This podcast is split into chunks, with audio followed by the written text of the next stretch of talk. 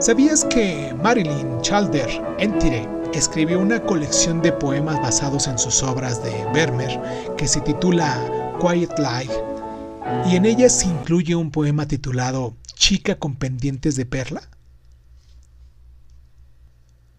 Ludwig Goldschilder, historiador de arte holandés, se refirió al retrato de la muchacha de perla de Juan Belmer como la Mona Lisa del Norte. Pintada sobre el fondo negro, la chica tiene la cabeza girada y con los labios entreabiertos mira hacia afuera del retrato. Tanto sus ojos como su boca están resaltados con delicadeza gracias a unas pinceladas en blanco y rosa. La luz que se refleja sobre su pendiente de perla en forma de lágrima se consigue gracias a una capa gruesa de impasto. Su traje dorado y sencillo no ofrece ninguna pista sobre el lugar o la época a los que pertenece, pero el turbante que porta sobre la cabeza le concede un innegable toque de exotismo. Tanto uno como otros son ejemplos claros de la habilidad de Vermeer para representar los pliegues de los tejidos.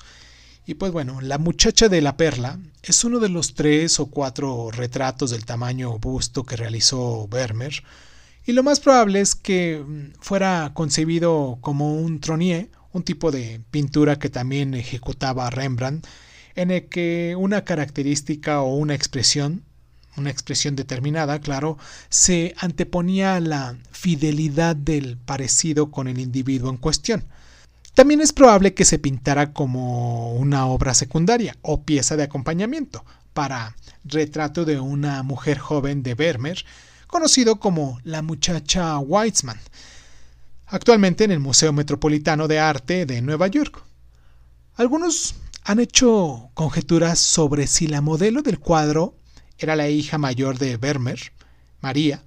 Otros, sin embargo, consideran que se trata de Magdalena, la hija del jefe de Vermeer, Peter Van Ruijmen. Tracy Chevalier, la autora del bestseller La joven de la perla, imaginó que la chica era Griet, una sirvienta de la que Vermeer se enamoró. La versión cinematográfica de la novela de Chevalier se estrenó en el año 2003 y, es muy recomendable verla.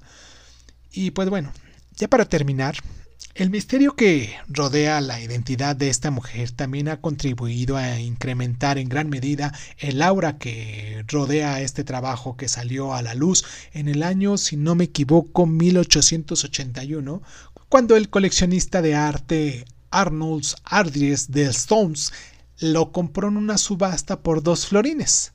En su testamento legó la obra a Mauritius en La Haya donde ha estado expuesto desde su muerte en el año 1902. Como señaló con agudeza el crítico de arte Van Heyt, es como si el cuadro de la muchacha de la perla se hubiese hecho a partir del polvo de las perlas aplastadas. ¿Sabías que en 1994 se realizó una restauración a fondo del cuadro antes de enviarlo a Washington para una importante retrospectiva sobre la obra de Vermeer.